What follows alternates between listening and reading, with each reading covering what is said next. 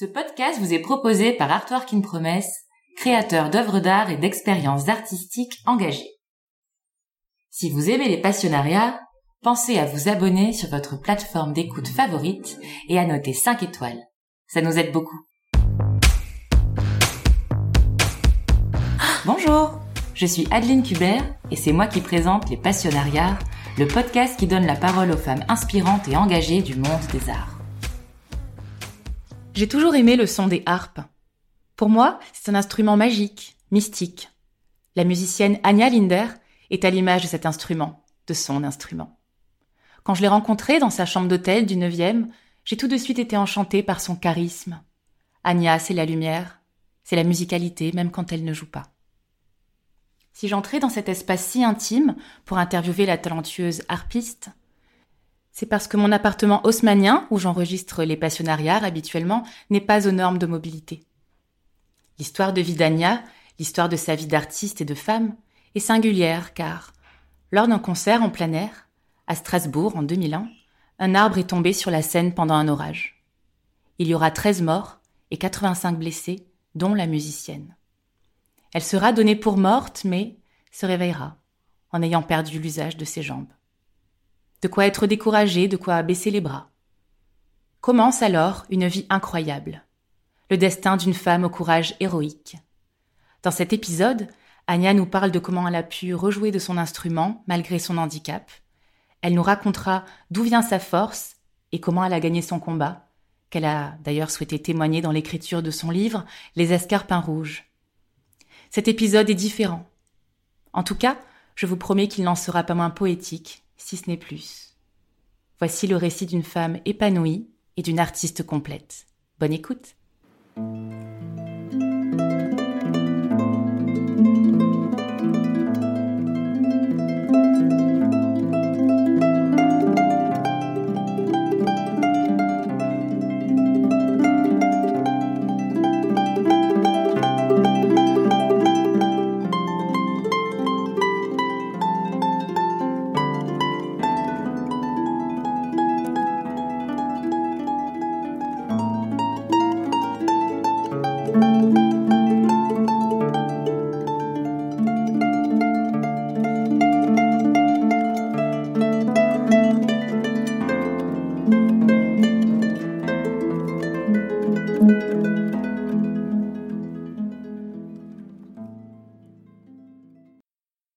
Quand j'ai commencé voilà, à faire des recherches sur toi, à regarder tout ton univers et ton travail, j'ai découvert que tu étais bien plus euh, qu'une euh, musicienne professionnelle et que tu vis de ton art depuis de nombreuses années, mais tu es aussi, et peut-être de plus en plus, inspirée par les mots et l'écriture.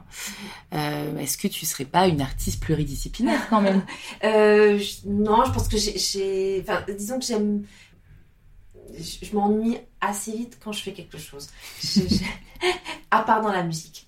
Et euh, dans l'enseignement, quand je suis trop longtemps à la même place, au bout d'un moment, je m'ennuie. Et euh, parce que en fait, la musique est tellement intense que pour que le reste soit aussi intense, j'ai besoin de changement. Et j'ai besoin de, de, de challenge, j'ai besoin. Donc, euh, écrire le livre, ça a été une aventure euh, incroyable. J'ai tenu à l'écrire moi-même.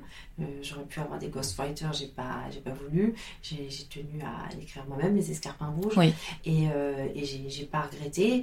Euh, C'était vraiment, même si je me suis jamais considérée comme un écrivain, j'ai vraiment écrit comme on écrirait, enfin comme, comme en, en tant que musicienne. C'est-à-dire, je me disais non, quand je relisais le lendemain matin, à chaque fois je reprenais le, après la nuit, je, je laissais poser. Puis le lendemain, quand je relisais ce que j'avais écrit, je me disais non, là ça manque de rythme, euh, ou là c'est trop rapide, ou euh, Mm. là je vois, on, on comprend pas quelle émo- par quelle émotion on est traversé. Là, l'émotion me semble juste par rapport à, à ce que j'ai vécu. Et donc, je, je, je travaille de la même manière que, que j'analyse mes morceaux, quoi. Donc, que j'analyse mon interprétation.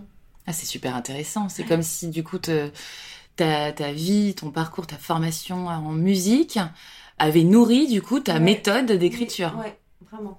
Et cela de manière hein, complètement instinctive, au final. Du coup, c'est un livre qui est sorti euh, aux éditions Max Milo. Ouais. Et euh, moi, je me demandais, euh, dans ton parcours, Ouais. finalement, comment elle est arrivée, cette idée du livre? Au fait, je me suis pas du tout dit la prochaine étape, ça va être écrire un livre, mais c'est à la suite du TEDx. Euh, il y a plusieurs maisons d'audition qui m'ont approché pour que j'écrive, et eux sont les seuls à m'avoir laissé éc- l'écrire moi-même. Donc, euh, du coup, même si c'était moins connu, parce que les éditions de la thèse sont quand même beaucoup plus connues, mais là, j'aurais eu quelqu'un qui, qui écrivait à ma place, et ça, je ne voulais pas. Je me suis dit, ils vont mettre du pathos, ils vont mettre des messages qui ne sont pas les miens, ils vont pas forcément rendre justice euh, à ma mère et à mes proches et à ceux qui m'ont autant soutenu. Et, euh, et, en fait, j'avais vraiment aussi ce, ce livre-là, c'était une façon de montrer à la fois aux gens qu'on pouvait s'en sortir vraiment en ayant vécu le pire, qu'on pouvait à nouveau être heureux et se reconstruire complètement. Et en même temps, d'un point de vue plus personnel, je voulais euh, montrer, euh, enfin, montrer à ma mère et à ceux qui m'entouraient combien je les, je les aimais, mais d'une autre manière. Mm. Et euh, je suis contente de, de l'avoir fait du temps où j'ai perdu ma mère là au mois de juin. Et euh, je suis contente d'avoir eu le temps de le faire à l'époque où elle était encore là. Et elle était vraiment heureuse de, de ce livre, elle en était fière. Et, euh, et je pense qu'elle a, elle a découvert encore autre chose en, en, lisant. Et je suis, je suis contente d'avoir eu ce temps-là parce que finalement elle est décédée en 2019, donc euh, j'ai bien fait de le faire à ce, moment-là. C'était le bon, timing. C'était effectivement un magnifique cadeau que personne d'autre n'aurait pu retranscrire à part toi, c'est évident. Mm. Donc, si on revient sur le livre, comment a-t-il été reçu? Est-ce que toi, tu as des projets d'en imaginer un autre, euh, dans cette idée voilà de transmission pour euh, ne pas couper les élans et au contraire les encourager? Ah bah, j'ai eu euh, des confidences magnifiques. J'ai eu des, y a des gens qui m'ont écrit des lettres, des mails, des, euh, euh, des, messages sur les réseaux sociaux qui étaient vraiment, qui m'ont confié leur vie, qui m'ont demandé si j'avais des solutions pour eux, ah, ou alors euh, qui m'ont remercié de leur donner de l'espoir, ou alors des gens aussi qui n'avaient rien et qui ont dit qu'ils avaient tendance à, se plaindre beaucoup de, pour finalement pas grand chose et que ça, leur mettait, ça les remettait à leur juste place et que ça leur mmh. permettait d'avoir un regard différent sur la vie et, sur leurs problèmes. Et euh, j'ai eu des, vraiment des, retours magnifiques. Euh, pas euh, dans, dans, le sens où, euh, mais ça, ça m'était à presque légal qu'on me dise que c'était un beau livre ou pas, mais c'est dans le sens où ça a aidé. J'ai eu l'impression que ça, certaines personnes, ça les aidait, ou d'autres femmes qui me disaient que, euh, comme le problème que j'ai avec mon mari, que je veux pas, mon ex-mari, que je veux pas lâcher par rapport au fait qu'il me demande la moitié de mon indemnisation, il y a des choses comme ça que, que je trouve ignobles et que je pense que c'est évident que dans l'autre sens, c'était ce que j'entendais tout le temps à l'époque, que j'avais de la chance qu'il reste avec moi parce que j'étais en fauteuil, alors qu'il y avait des hommes en fauteuil qui étaient avec des femmes debout, ils n'avaient pas droit aux mêmes réflexions. eux, c'était normal parce que les femmes sont maternelles et que et qu'ils continuaient à être des hommes et que donc du coup c'était euh, c'était bien comme ça. Mais moi c'était tout le temps euh, il fallait tout le temps on me disait même au centre de rééducation qu'il faudra pas que je sois trop chiante avec lui que je sois trop, trop exigeante parce que il fallait que je m'estime heureuse qu'il soit déjà resté non attends le personnel médical avait ce genre de propos? Ouais ouais tout le temps euh, régulièrement. Donc ça c'est c'était important pour toi aussi de le, de le dénoncer pour que si d'autres femmes euh, dans ta situation ont les mêmes échos, de leur dire euh, c'est pas normal ce que vous devez entendre. C'est pas normal et, et, surtout c'est pas vrai. Ouais, et surtout c'est pas vrai, ouais, bien sûr. D'accord. Et, après, lui, il m'a toujours, et puis il me répétait toujours à l'époque que j'étais, qui était le seul à pouvoir m'aimer et me désirer. Donc du coup, moi, c'était quelque chose qui, qui, euh, je, le croyais. Au, bout d'un moment, et oui, c'est devenu une croyance. Et, quand je suis partie pour quelqu'un d'autre, après, pour continuer à me montrer que quand même j'étais rien, et, et, ma, me demande la moitié de mon indemnisation en disant que toutes ces années à, mes côtés, c'était du sacrifice. Et donc, il va être payé 8 euros de l'heure pour chaque heure passée à mes côtés. Et donc, c'est un dossier qui est toujours en cours? Ce serait un travail d'être vivre à mes côtés. Donc après ça, il faut se reconstruire au niveau de l'ego. Ouais, bien sûr, bien sûr. Et donc ça, c'est des choses que je, dénonce aussi dans le livre parce que je trouve ça tellement hallucinant. Et surtout qu'il a vu, il a, il a vécu ma souffrance à mes côtés. Il m'a vu euh, euh, me faire opérer, combien j'étais mal, euh, combien c'était long. Et, Vous étiez mariée avant l'accident? Non, c'est marié après. D'accord. en plus à quoi il s'engageait. Et c'est un dossier qui est toujours en cours C'est une affaire qui est toujours pas réglée Non, toujours pas. Quand même, enfin, du coup, c'est quand même une épée de Damoclès que je oui, sur la tête parce que euh, je sais pas si je tombe sur un juge euh, qui est profondément euh, solidaire des hommes et qui décide que oui, si, si, on me dit que je lui dois 220 000 euros, je suis ruinée, quoi. Ok.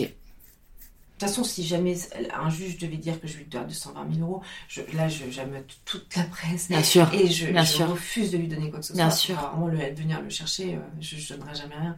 Je préfère aller en prison que de lui donner. Quoi.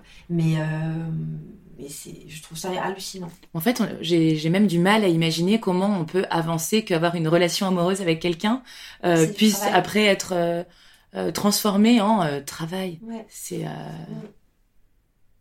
ok. Et du coup, toi, est-ce que toutes ces émotions comme ça, très fortes, ça nourrit aussi une création? Ça a pu nourrir le livre, du coup. Est-ce qu'aujourd'hui, ça t'inspire sur ah, sur d'autres choses? C'est très compliqué d'écrire le livre et de, de, de raconter toute la période euh, que j'ai vécue avec lui euh, sans être euh, influencé par ce qui, ce qui venait de m'arriver. Bien sûr. Donc il paraît qu'on le sent tout de suite que j'étais pas follement amoureuse et que, et que c'était compliqué. Mais j'arrive quand même à, essayer d'être le plus objectif possible euh, et à pas mettre de, de haine dans mon écriture euh, envers lui. Oui, de virer Même si après, quand je, quand je, parle de mon amoureux actuel, il y a une nette différence. Mais quand même, j'ai essayé d'être le plus objectif possible pour pas l'accabler. Et encore, j'ai été, euh, comme dirait mon psychiatre, j'ai eu une élégance envers lui qu'il n'a jamais eu envers moi. J'en doute pas une seule seconde.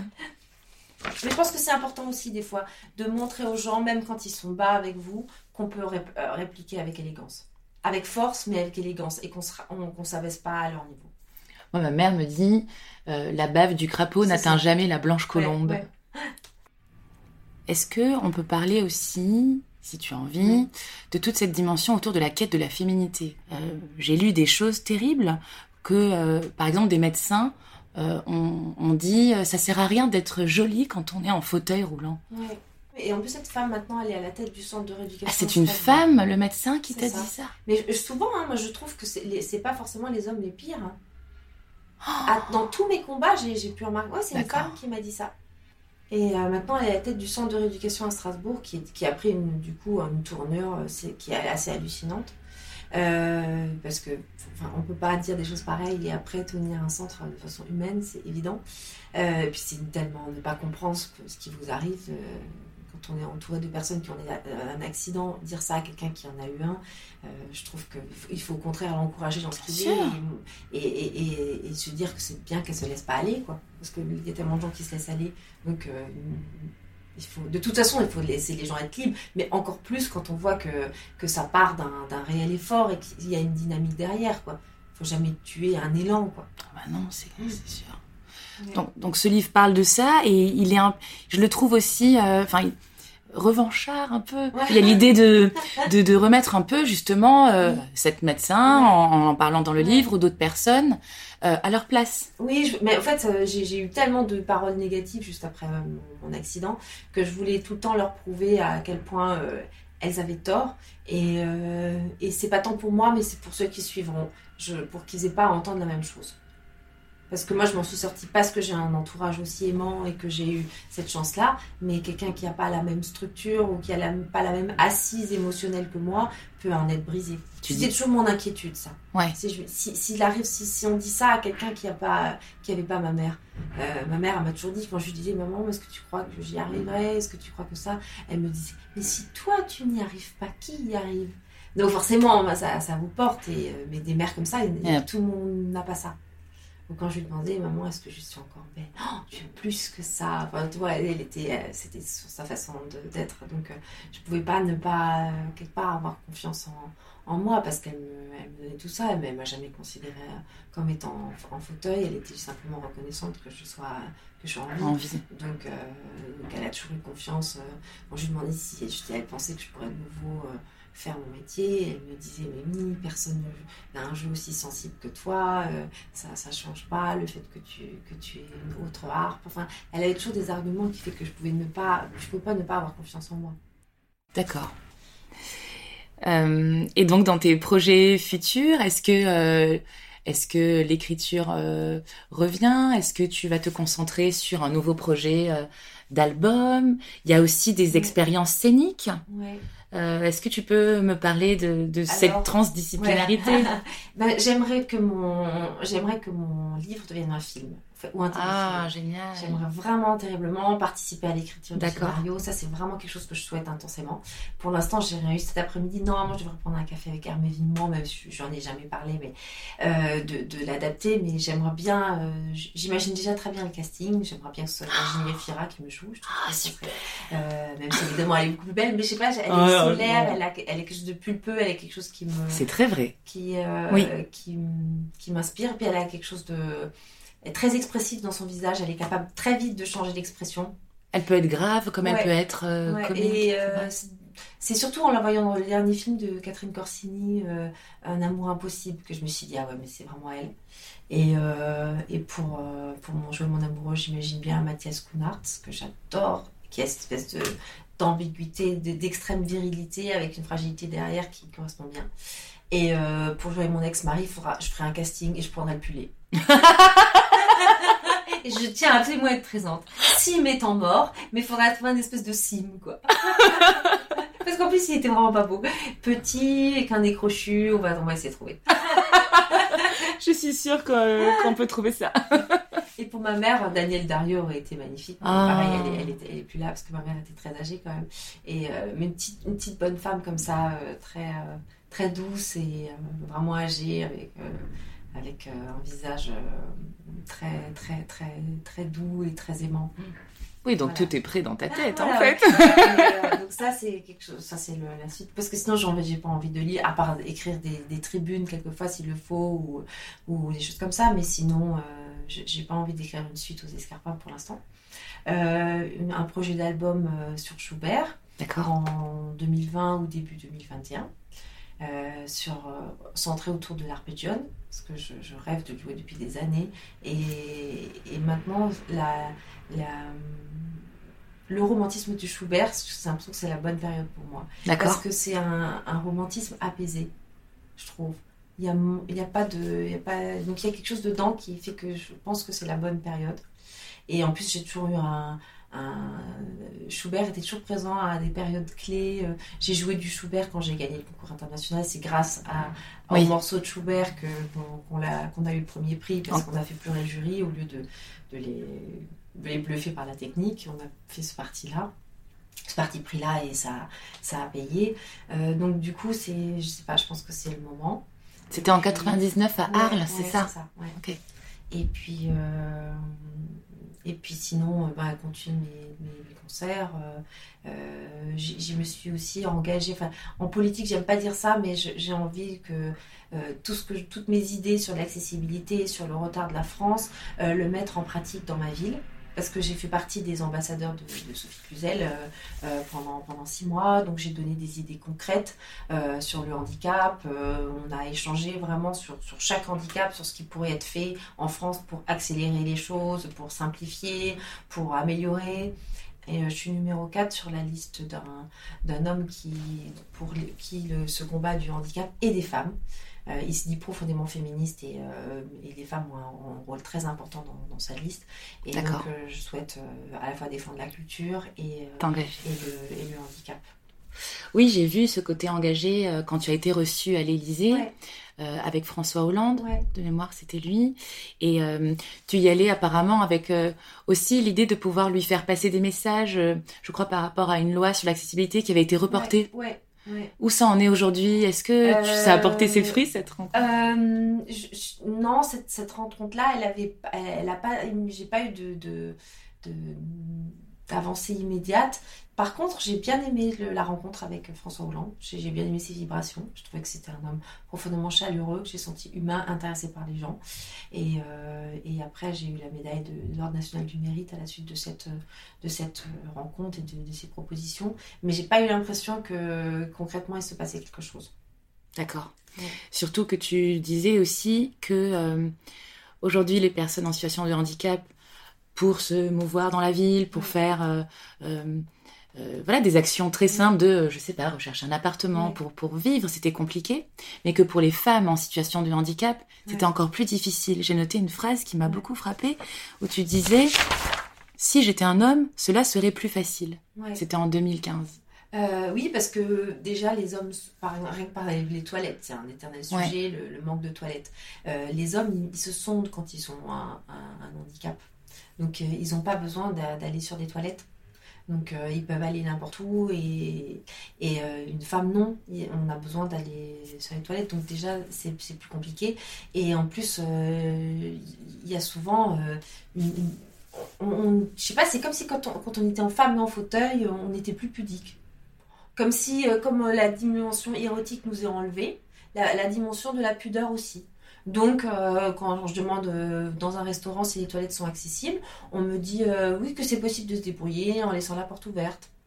Avec les gens qui sont juste dans la salle à côté. Mais non. Mais si, et c'est comme ça tout le temps. Donc c'est tout le temps un, côté, c'est vraiment, c'est hallucinant. Ça viendrait jamais à l'esprit de quelqu'un de répondre euh, Bien sûr, vos toilettes, c'est juste ici, euh, laisse la porte ouverte. Ouais. Et, et, du coup, comme tu dis, puisqu'apparemment il y a une dimension érotisée, euh, sexualisée qui est enlevée chez les personnes en handicap, je trouve ça pas voilà, du moment, du moment qu'on peut s'asseoir dessus, eh ben c'est bon. Donc c'est toujours cette notion de dignité qui est pas pas respectée. Et c'est vraiment ce que ce que je, je recherche le plus, c'est l'autonomie et la dignité parce que c'est souvent la dignité qu'on nous enlève. Et du coup, euh, donc ton engagement, il est à la fois, euh, il est à la fois féministe et à la fois, euh, enfin, j'allais dire sociétal, même si le féminisme aussi c'est sociétal, mais du coup, tu imbriques vraiment dans, dans, ton univers deux minorités que tu, que tu défends à travers euh, tes propos. Je crois que tu fais aussi des conférences. passionnément parce que, parce que j'aime le fait d'être une femme et que j'ai un sentiment de sororité immédiate. Et puis les, les, les, personnes en situation de handicap parce que j'ai une tendresse presque immédiate et, et, une fraternité envers les personnes les eh plus, les plus fragiles et que je sais ce qu'elles visent et que ça me, fait, ça me fait de la peine. Il y a une compassion et une solidarité et donc une sororité euh, quand, quand ce sont des femmes. Euh. Les deux et, et, envers les femmes et envers les personnes en situation de, de, handicap. Et je regrette qu'il n'y ait pas plus de, de, sororité et entre les femmes, parce que je trouve que, enfin, moi j'ai entendu des paroles très dures sur, sur moi euh, depuis toujours. Et euh, presque les plus dures, c'était presque venant de femmes. C'est ce que tu disais tout à l'heure. Et même dans l'affaire Polanski, j'ai lu des choses hallucinantes venant de femmes. Donc, euh, donc je pense que les, les hommes, ça, ça, les aide aussi de voir que finalement, même pas toutes les femmes euh, soutiennent les autres femmes. Donc euh, c'est peut-être que celles qui, celles qui veulent tellement faire changer les choses, c'est des hystériques, comme ils disent. Quoi. C'est, Enfin, il y en a certains qui le disent. oui, bien sûr. On est, on est hystérique, on est comme Adèle Hanel, de façon intéressante. Si elle est sortie, c'est parce qu'elle avait gagné son, son, César, donc elle a été vexée. voilà, c'est ça. Donc, donc c'est pareil. Et euh, je suis toujours euh, très attristée quand j'entends euh, ce type de propos parce que je pense que j'ai la chance et j'ai eu la chance d'être entourée que de femmes justement très bienveillantes et, et de, de, de, connaître la sororité. Donc je suis extrêmement attristée quand j'entends ou quand je réalise que des propos que j'ai trouvés absolument abjects sont en fait prononcés par des femmes. Par des femmes. Ouais. ou alors des, femmes qui m'ont conseillé de ne pas reprendre l'art, de devenir bibliothécaire. Ça, c'était alors qu'elle était elle-même harpiste et qu'elle voyait que euh, je venais juste de, de, pendant deux ans de faire des recherches sur, sur l'agnamatique. Et une fois que l'agnamatique était en place, elle m'entend une fois, elle me fait Non, mais la harpe, un, instrument qui se branche, c'est trop compliqué, ça va être trop compliqué à transporter. Et puis des harpistes qui jouent mieux que toi, il y en a plein. Donc, euh, moi, si j'étais toi, tu n'arriveras jamais à gagner ta vie avec ça. Et, et euh, je deviens bibliothécaire. Il y a un concours là, elle m'a ramené le journal, il y avait un concours de bibliothécaire dans la ville de Strasbourg. C'est pas du tout que je trouve que c'est un sommité d'être bibliothécaire, mais je suis absolument parfaite pour être bibliothécaire. Je, quand je suis au même endroit pendant trois semaines, je pète un plomb, donc. Euh, donc, euh, oui, une bibliothèque, c'est compliqué. donc, euh, donc c'est vraiment. Et je suis très contente parce que maintenant, ma carrière va beaucoup mieux que la sienne. et je sais qu'elle était fan du, du, L depuis toujours. Et quand j'ai eu cinq pages dans le L à l'époque, j'ai failli lui envoyer. T'aurais dû.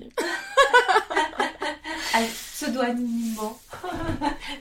Et du coup, dans ces moments-là, euh, c'est grâce à ta mère et à ton entourage, mais aussi à ton, à ton, à ton amour de la persévérance, et je dirais presque ton caractère entêté ou têtu, je ne sais pas, on, ne se connaît pas, mais je sens peut-être ça, euh, qui t'a réussi en fait après à mener tout ce parcours. Euh, j'ai de l'endurance dans le malheur. et euh, il en faut parce que heureusement que pas, je savais pas au départ que ça prendrait autant de temps pour se. D'accord. Du Parce coup, qu'on tu... me disait, ça, ah, dans un an, ça irait mieux, mais au fait, euh, j'ai recommencé à être heureuse en 2008. On est en Donc, sept accident ans en après. 2001, donc, euh, si on m'avait dit, non, mais dans 7 ans, tu seras heureuse, euh, oui, ça aurait paru un peu loin. c'est ok. C'est loin, quoi. Donc, dans ton esprit, c'est un jour après l'autre. Ouais, vraiment, c'était ça. Je, euh, me projetais au plus loin une semaine ou un mois, mais, mais pas plus. Déjà, ça me permettait de, de, de trouver qu'il y avait une évolution par rapport au jour avant et puis de, de, de me battre euh, sans, sans, sans, sans angoisser aussi pour la, la suite. Parce que des fois, c'était, je savais pas ce que j'allais faire. Donc, alors qu'un combat jour par jour, Mm. au jour le jour, c'est plus, c'est plus facile.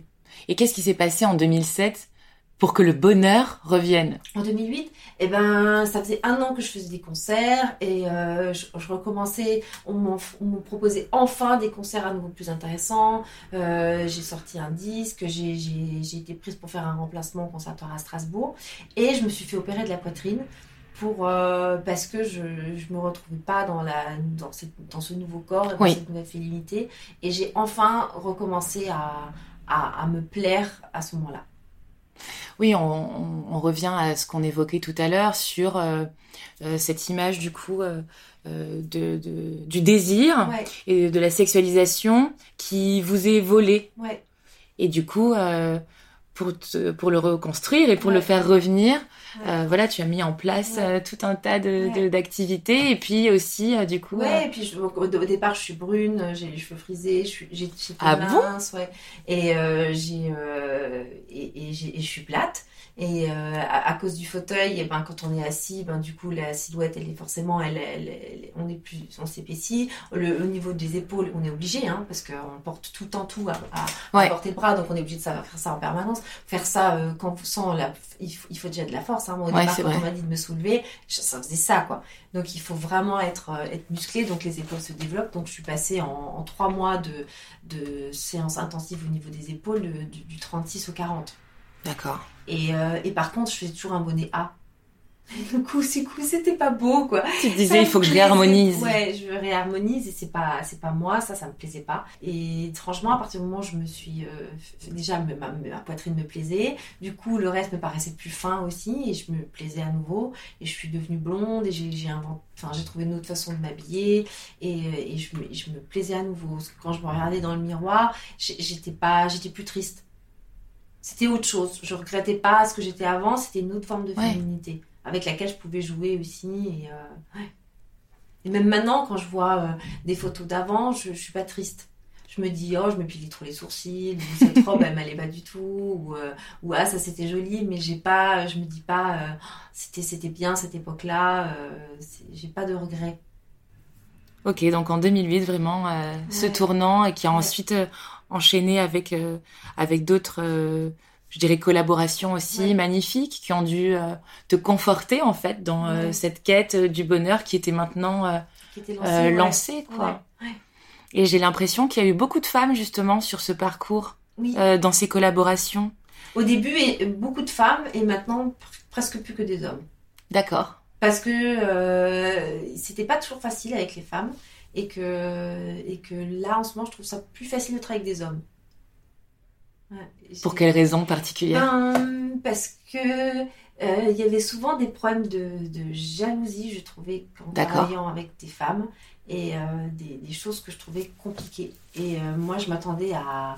Moi, je suis immédiatement euh, gé- généreuse, je donne beaucoup de moi-même, et, euh, et je m'attendais à, à un retour, Un retour. quand même, même s'il faut jamais attendre de retour. Oui, mais bon, Ouais. c'est difficile. Et, euh, et, et j'ai été déçue souvent, et du coup, depuis, j'ai j'ai l'impression que c'est plus simple avec, des, avec les hommes.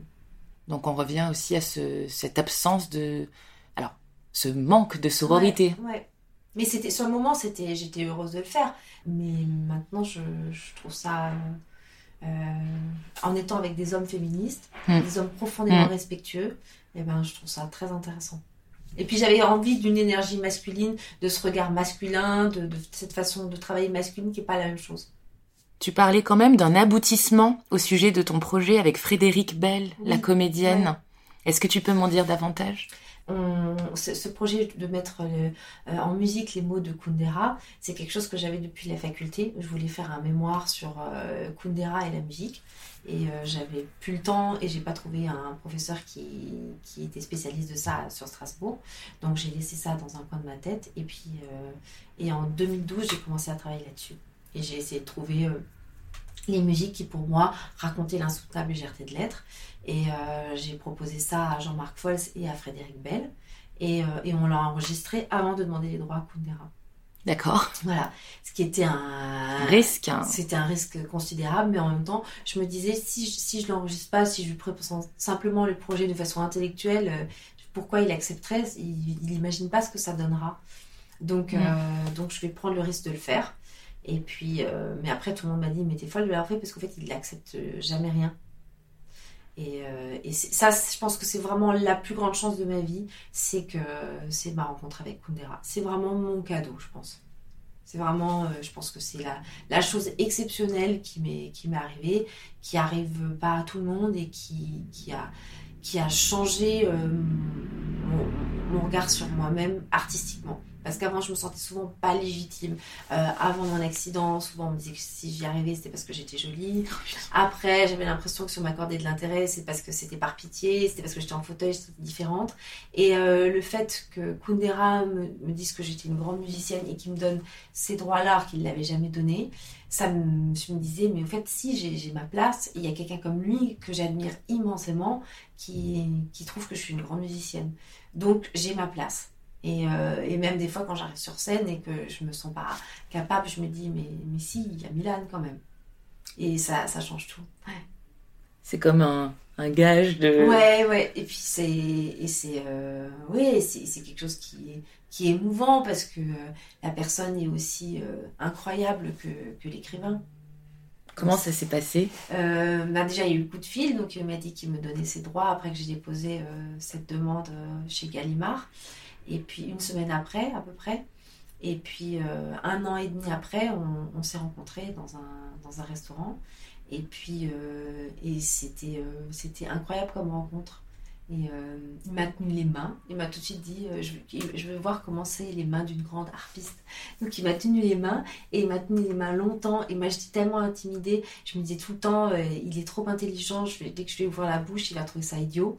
Et en fait, j'ai vu qu'il avait tellement d'autodérision sur la vie et que tout ce qu'on sent dans ce, livre, cette manque de façon de ne pas se prendre au sérieux, je me disais mais évidemment, mais je suis idiote. C'est complètement même de, de, de penser qu'il va me juger par rapport à ça, il est bien au-delà de ça. Des gens brillants, il, en a autour de lui. S'il veut me rencontrer, euh, c'est pas parce qu'il va estimer que je suis plus intelligente ou qu'il a besoin de mon avis éclairé sur le monde. C'est pas ça du tout. c'est parce que c'est parce qu'il y a quelque chose chez moi qui l'a touché. Et il y a quelque chose euh, entre nous deux qui est, qui est assez profond, je crois. Il a dit à Patrick Poivre d'Arvor qu'il avait trouvé chez moi une forme d'âme sœur. Alors moi, il me l'a pas dit. Mais, euh, mais je sens que là, en ce moment, il, il va pas très bien. Il, il, il, s'est caché. C'est le, le, col du féminin, ah qui est assez grave. Ma mère est morte de ça.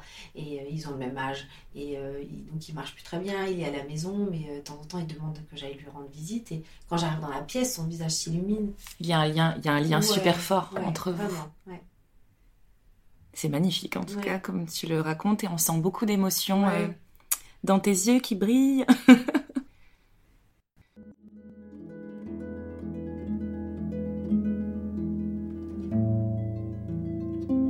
Nous avons tous besoin que quelqu'un nous regarde. On pourrait nous ranger en quatre catégories selon le type de regard sous lequel nous voulons vivre.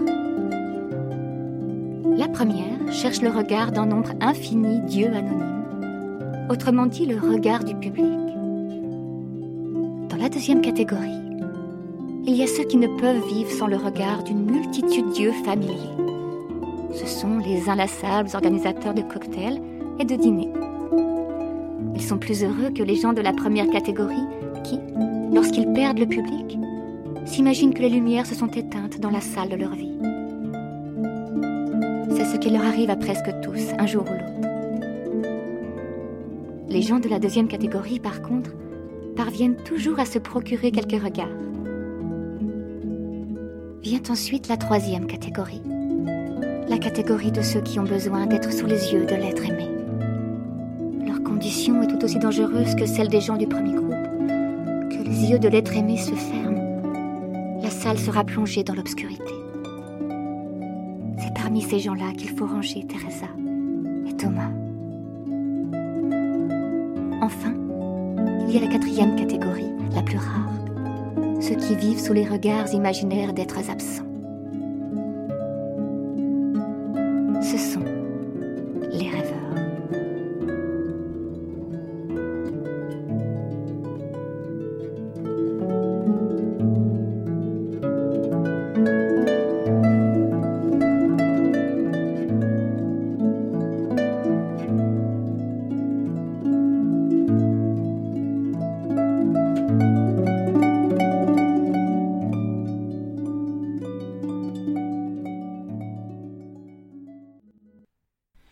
Parle de la niamatique, Oui. parce que du coup, c'est euh, cette euh, invention Ouais. qui a permis euh, la carrière aussi que tu as aujourd'hui, si je me trompe pas. Oui, c'est voilà cette invention.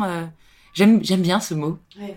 Bah, en fait, sans, sans l'agnatique, je sais pas du tout où j'en serais actuellement. Je, je crois que je serais pas en vie parce que c'est vraiment quelque chose qui m'a, qui m'a, qui m'a tout apporté et, euh, et je suis d'une infinie reconnaissance aux, personnes, surtout à Marc Lamoureux qui a inventé cette harpe, qui continue à, me donner des conseils, qui continue à me dire bah, c'est à ça qui se passe, euh, il faut faire ça. Enfin, il est, il est incroyable, il est d'un génie extraordinaire et il a travaillé gratuitement euh, pendant, pendant trois ans, tous ses week-ends et toutes ses vacances. Comment tu l'as rencontré? C'est pas moi qui l'ai rencontré, c'est euh, Jean-Marie Panterne, qui était alors le directeur de l'instru- de l'instrumentarium, qui s'est dit que ça doit être possible en, en 2004 de- d'adapter une harpe à un handicap. Et il m'a lancé ce, ce pari, il a dit est-ce que ça te dit qu'on adapte une harpe à, ton handicap pour te permettre de rejouer? Alors évidemment, j'étais étouffée par l'émotion, j'ai juste dit oui et merci. Et puis. euh, Oh là là, ça me bouleverse. C'était un coup de fil et il m'a laissé un message sur répondeur. Mais quand j'ai écouté ça, je me disais, oh, mais c'est pas possible, c'est le message que j'attends depuis trois ans. Quoi. Et, euh, et six mois plus, donc il a réuni une équipe qui était composée d'un, d'un, bah, de, celui qui a inventé la pneumatique, Marc Lamoureux, c'est un magnifique nom de famille quand même. C'est vrai. Et il a travaillé avec un ingénieur qui, qui a inventé le système sur lequel on programme et un électronicien pour la partie électronique. Donc vous avez mis en place avec cette équipe. Ouais. euh, Et donc moi je testais et je devais Eh dire ouais. ce qui allait et ce qui n'allait pas. Et tenir un espèce de journal de bord Oui. De, de, de, de, chaque jour. Et des fois je lui disais mais qu'est-ce que là ça va pas, qu'est-ce que je dois faire Et il me disait mais dis-moi euh, quel bruit ça a, ce que tu entends, quel temps il fait, à quelle heure tu l'as utilisé, réutilise-la ce soir. Donc des fois je me disais des choses qui me paraissaient abstraites. Ouais. ce, ce matin il fait froid, euh, elle marche comme ça, euh, depuis ce soir elle marche de, elle, elle- ce soir elle marche bien, il fait chaud, etc. Et en fait il y a plein de choses anodines qui l'aidaient. Tu as encore ce journal? Euh, non, je l'ai, je l'ai pas, mais euh, parce que je crois que c'est, j'ai dû lui- tout lui, lui donner. Tu mais, tout donné. ouais. mais, euh, mais ça, c'était des choses comme ça qui, qui l'ont aidé. Je lui dis, bah aujourd'hui il y a le si qui fonctionne pas, là c'est trop lent, dans tel et tel morceau il y a ça qui va pas, et donc euh, c'est comme ça qu'on a qu'on a avancé. Parce que moi je suis pas du tout technique, et en plus j'ai même pas l'esprit pratique, quoi. Oui. Donc du coup c'était pareil, c'était avec mes mots musiciennes quoi. Donc un cliquetis de machin, donc c'était avec des mots littéraires. Des fois il était là, tu peux utiliser des termes plus précis. Je trouve le bruit désuet. Alors Agnès, si tu peux trouver un autre adjectif que désuet pour qu'on avance. Et, et un jour, tout était parfait. Et un jour, euh, et un jour c'était suffisamment rapide, suffisamment fiable, euh, suffisamment silencieux pour que ça marche. Et donc là j'ai décidé de refaire des concerts avec. Et donc euh, le premier concert c'était en janvier 2007. Donc quand même longtemps après. D'accord, c'était en janvier 2007. Ouais. Et est-ce que tu peux me parler aussi de tes expériences sur scène euh, Je veux dire, euh, j'ai- fait quelques recherches et j'ai Ouais. cru comprendre que tu étais euh, intervenue dans une création euh, où tu ne jouais pas de la musique avec un comédien. Ah, j'ai oublié le nom. Il n'y a pas fiction, un mot comme ça? Ah non, non, celui c'est comme une fiction, c'est avec mon Ah, amoureux, oui. C'est ça. Ouais, c'est ça, c'est harpe et guitare. Non, non, non, je joue de la harpe dedans. Ah, vous jouez tous les deux. ouais, on joue tous les deux, mais simplement, il y a un moment pendant que lui, il fait une improvisation, comme euh, en fait on a, on a poussé à l'extrême nos personnalités et nos univers musicaux. Donc la scène est comme scindée en deux, avec deux décors. Moi, je suis dans une espèce de, salon bibliothèque euh, bourgeois, très euh, plus intellectuel. J'ai un guéridon, je me fais du thé, etc. Il y a des voilà, y a un côté, etc. Et j'ai une belle robe, enfin ce que je suis là. Et lui, il est comme quand je l'ai rencontré, il est dans une chambre de bonne à Montmartre, en haut. C'est beaucoup plus débrouillé euh, euh, il y, a un canapé, euh, il est vautré dedans, il boit du whisky. Donc il y a une dimension extrêmement théâtrale et, extrêmement scénarisée. Et, et personnelle, ouais. Mais tu sais, vécu. Et donc du coup, pendant que lui fait son improvisation, moi je vais, je vais à la table et j'écris et je bois du thé.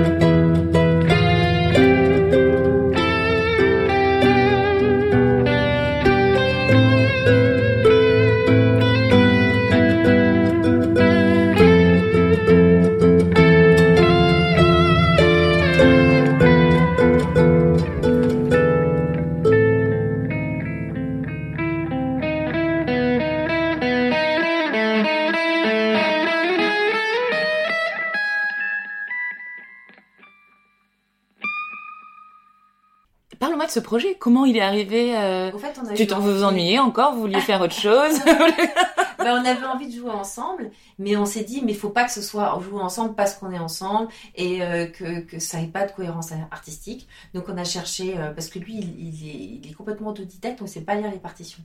Il a jamais fait de musique classique, euh, donc du coup au départ j'ai essayé de lui faire jouer du Ravel et ça marchait pas du tout, ça n'allait pas. Et après lui il m'a dit mais t'as qu'à improviser, je sais pas improviser, donc dit ok. Donc on va essayer de trouver quelque chose qui est à mi-chemin euh, entre nos deux univers et la musique de film me paraissait bien pour ça. Et donc euh, du coup lui il joue tout à l'oreille et moi je joue ce qui est écrit. Et on nous a fait des il y a un très bon arrangeur qui s'appelle Alexandre Benetto qui nous a fait des arrangements magnifiques euh, sur euh, Ennio Morricone et sur la musique de Pulp Fiction mais la version d'origine qui est une espèce de, de musique de charmeuse de serpent euh, et, nous aussi, on a fait des arrangements ensemble de, partitions qui existaient. Sur Cosma, on les a fait ensemble. C'était intéressant aussi de faire des arrangements. Et euh, donc, du coup, on a créé un spectacle comme ça ensemble. Et moi, au milieu, je joue deux pièces vraiment, vraiment classiques du Mozart et du Tariga, toute seule, pour montrer vraiment mon univers. Et lui, joue une impro complètement déjantée. Euh. Et après, on s'est dit que ça serait bien de, de scinder la scène en deux et de créer un décor qui qui raconte ça. Qu'on peut se réunir, qu'on peut jouer ensemble en étant complètement différents. Et qu'on peut trouver un chemin entre les deux. Et il y a des dates qui seront programmées un peu en Après, France et à Paris euh, Oui, on l'a déjà joué pas mal de fois. Euh, et il y aura encore des dates euh, l'année prochaine. C'est un spectacle qu'on tourne et que j'aime beaucoup. Ah oui, j'ai très envie de le voir. Ouais, c'est des musiques que j'aime beaucoup, qu'on a, qu'on a choisies. Et, et, et, le décor est très beau. En fait, c'est une peintre qu'on a choisie qui a fait des tableaux d'un mètre sur un mètre de chacun de nos univers et on, vraiment on lui a dit ce qu'on avait envie qu'elle mette dedans. Après on l'a fait prendre en photo par un photographe et il a fait dans une très bonne résolution et après ces photos on les a imprimées sur des bâches de 3 mètres sur 3 chacune et donc on les accroche avec des rivets. Donc derrière nous, on a un décor immense. Mais oui, en fait, moi, c'est ça qui m'a. C'est marrant. En, en, fait, en prenant connaissance, j'ai presque occulté, c'est Ouais. fou, hein, j'ai presque occulté la dimension musicale et je, je me demandais Ouais, même si c'était pas. dans une pièce de théâtre. Mais ouais, tellement en fait, l'univers un- visuel, euh, vous, votre euh, scénographie, la manière dont vous- votre posture, et surtout dans les photos, il y avait, Ouais. je voyais pas les instruments. Ah ouais. Je me disais, mais en fait, ils ont poussé le truc à Ouais. être, euh, je sais pas, une- à faire une performance ou quelque chose de théâtral. Et comme je sais que tu fais des conférences, bon, Ouais. je me suis dit Ah peut-être ouais, non, non, non. Et donc, euh, oui, et à chaque fois, on demande euh, aux différents théâtres qui- qui nous accueillent euh, de fournir, euh, moi, un guéridon un peu bourgeois et lui, un canapé destroy et une table de basse un peu destroy. et le reste, les accessoires, on les ramène.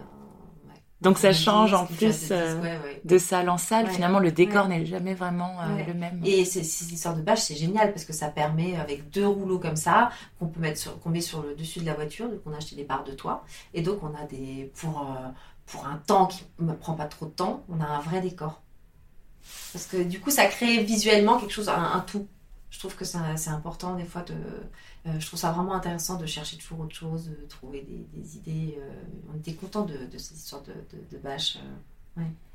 Comment vous avez créé ensemble? C'est venu naturellement dans votre relation amoureuse de... Alors on avait au début on était obligé d'aller au restaurant pour, pour arriver à travailler vraiment efficacement parce que quand on était chez nous, c'est les idées venaient moins bien.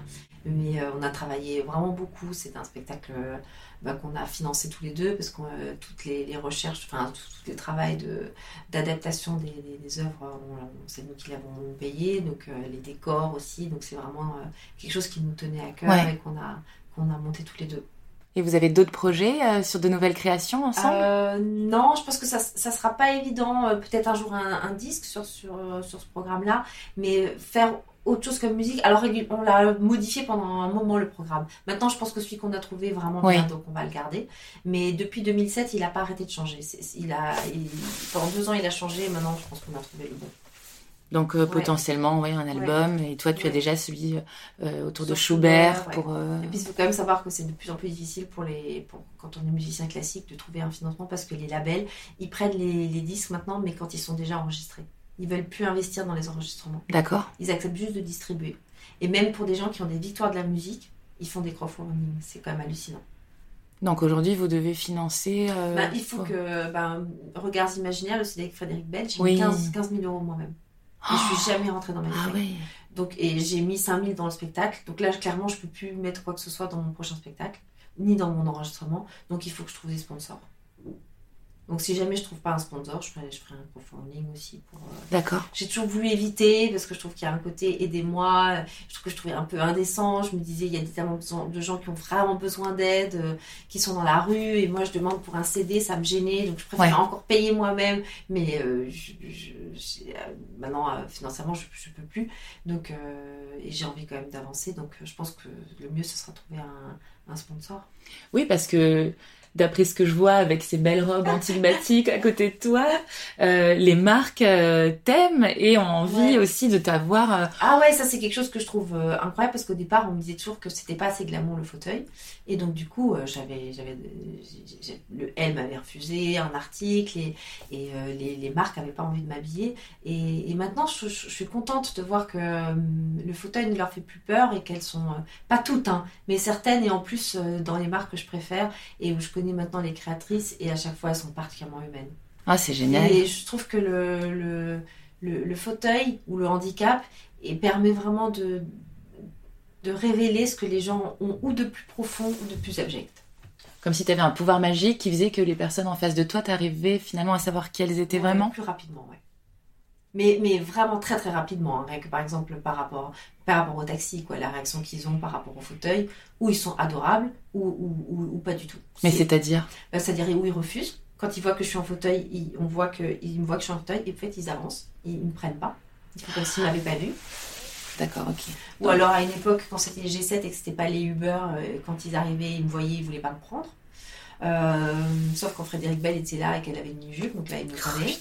Euh, donc non, mais c'était... Voilà. Donc après, faut pas qu'ils s'étonnent de ne pas avoir de travail. Et puis, euh, Et, par contre, on voit aussi directement l'empathie des gens, leur sensibilité, et euh, ça, on le voit aussi très rapidement. Et du coup, ça, ça, fait gagner du temps. Écoute, Anya, on a parlé de beaucoup de choses. C'était moins structuré que d'habitude, mais c'est pas ah, très grave. Ah non, non, vraiment pas. C'est pas, c'est pas très grave. Moi, il y a une autre phrase aussi qui m'a, qui m'a marqué dans ce que j'ai pu, euh, voilà, rechercher et lire sur toi. Tu as dit difficile d'avoir les pieds sur terre quand on ne les sent plus. Et j'ai l'impression aujourd'hui quand même d'avoir quelqu'un euh, d'assez spirituel devant moi. Et, euh, et voilà, je, je, je, voulais savoir si euh, depuis 2001, depuis la traversée de cette quête du bonheur, depuis ta carrière qui a pris un autre tournant, finalement, est-ce qu'il n'y a pas eu une dimension assez spirituelle qui t'a permis de te reconnecter et de t'ancrer malgré que tu... Ouais.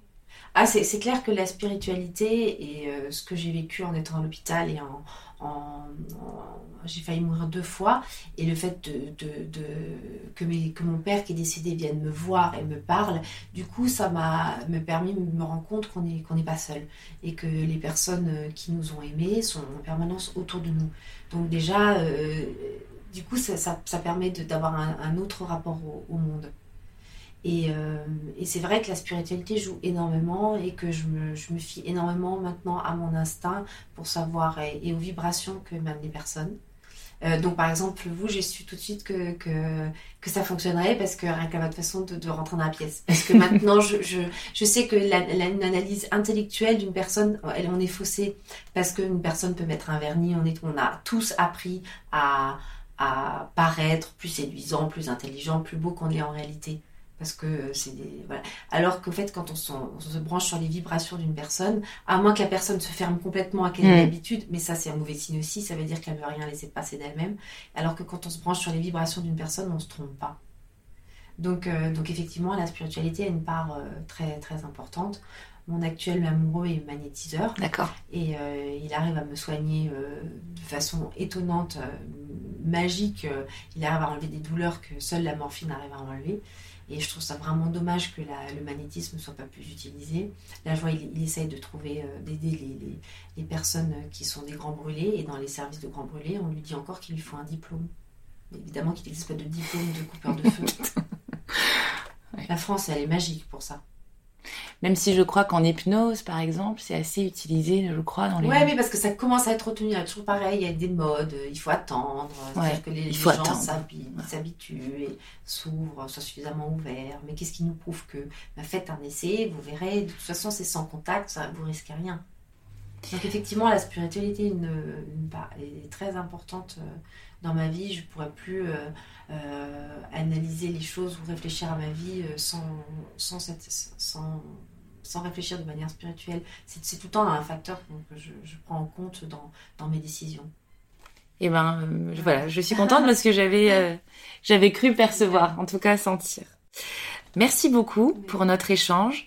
Est-ce que il euh, y a quelque chose qui tient à cœur que tu voudrais euh, dire pour euh, les auditrices et les auditeurs Est-ce que soyez vous-même, ne, ne rentrez sur, n'essayez surtout pas de rentrer dans les cases. C'est bon signe quand vous rentrez pas dans une case. N'essayez pas de vous conformer, de raboter ce qui dépasse, parce que c'est, c'est comme ça que vous serez le plus heureux en étant le plus authentique et le plus en accord avec vous-même. Il y a tellement de gens qui arrivent à 40 ou 50 ans se disent mais au fait je me suis trompée de vie, c'était pas ce que je voulais, je suis pas en accord avec moi-même. Je pense que quand on n'essaie jamais de rentrer dans une case, quand on fait pas d'enfant parce qu'il faut avoir d'enfants, ou on se met pas dans une relation parce que ce serait bon, ou de, de, faire tel et tel métier parce que les parents ont décidé ça pour vous, et que tous les choix qu'on fait, ils correspondent à ce qu'on est profondément, et déjà savoir qui on est profondément, je pense que c'est la façon la plus sûre d'être euh, heureuse. Et, c'est, euh, et pour ça, il n'y a pas besoin d'avoir tous ces muscles qui fonctionnent. Parce qu'en fait, le plus important, c'est de, pouvoir euh, réfléchir, aimer. Et, et ça, je m'en suis rendu compte quand j'étais en box de réanimation, que les, les fonctions les plus, les plus importantes, celles qui font qu'on peut être profondément heureux, je les avais encore. Ah, c'est magnifique. Merci beaucoup. Il y a deux dernières questions qu'il faut que je pose parce que je les pose tout le temps à toutes mes intervenantes. Euh, pour toi, qu'est-ce que l'artiste Si tu devais donner une définition? C'est quelqu'un en quête de beauté, en quête, en quête d'autre chose que, que, la vie euh, concrète. C'est quelqu'un qui cherche euh, l'impalpable. Et si tu devais me recommander une passionnariat, donc une autre femme comme toi, inspirante et engagée du monde des arts, tu me recommanderais qui? Actuellement, euh, oh, il y en a tellement. Oh, il y en a tellement qui sont, euh, qui sont incroyables, qui sont courageuses. Euh, est-ce que je prends quelqu'un qui a besoin d'être mis en lumière ou C'est toi qui choisis. Je sais pas. Ben là, en ce moment, par sororité, j'aurais envie de dire Florence Foresti parce que je trouve qu'elle a une panache et que elle, justement, euh, contrairement à Adèle Hanel où tout le monde soit derrière elle, je trouve qu'il y a eu trop d'agressivité envers elle. Et, ah, et euh, moi, je, moi, je trouve qu'elle a été incroyable et on, on sent qu'évidemment, elle est, elle est solidaire de toutes les femmes et qu'elle a, elle a pris, elle a payé pour, euh, c'est pour simplement avoir eu, eu, du courage, du panache et avoir essayé d'être drôle avec des choses qui ne, qui ne le sont pas. Et c'est vrai qu'elle a beaucoup de violence à son égard depuis. Donc, euh, ok, merci pour, euh, pour ce clin d'œil. Et puis, euh, ben, bonne journée à toi et puis bon